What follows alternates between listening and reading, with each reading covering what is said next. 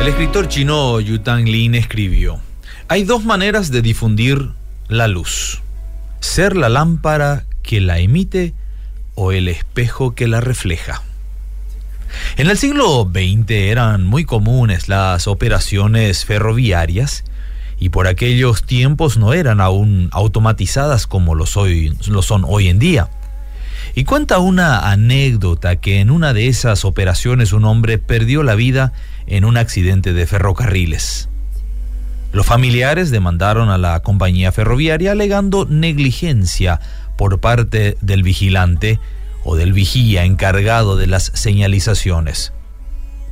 Durante el juicio llamaron a testificar al vigía que estuvo de guardia en aquel cruce aquella noche.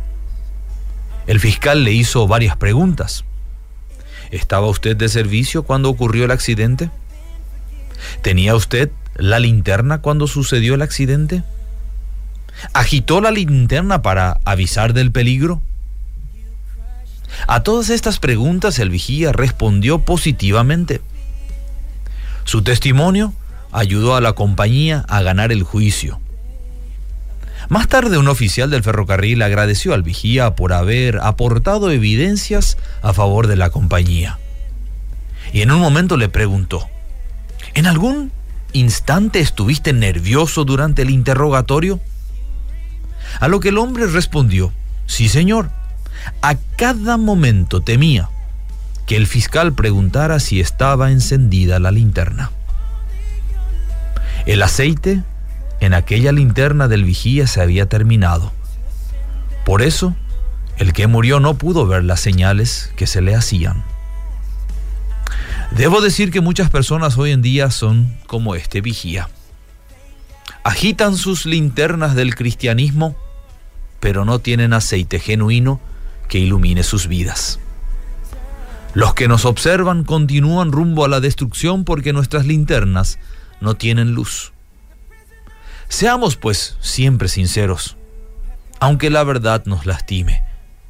No podemos cargar con la culpa de que tantos se pierdan porque nuestras luces no alumbran como lo deben hacer. No escondas tu luz debajo de un almud, deja que brille la verdad.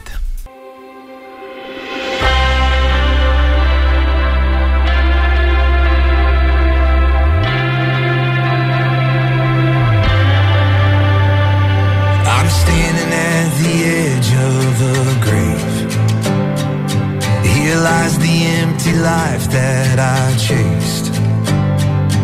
Where death has lost its hold on me.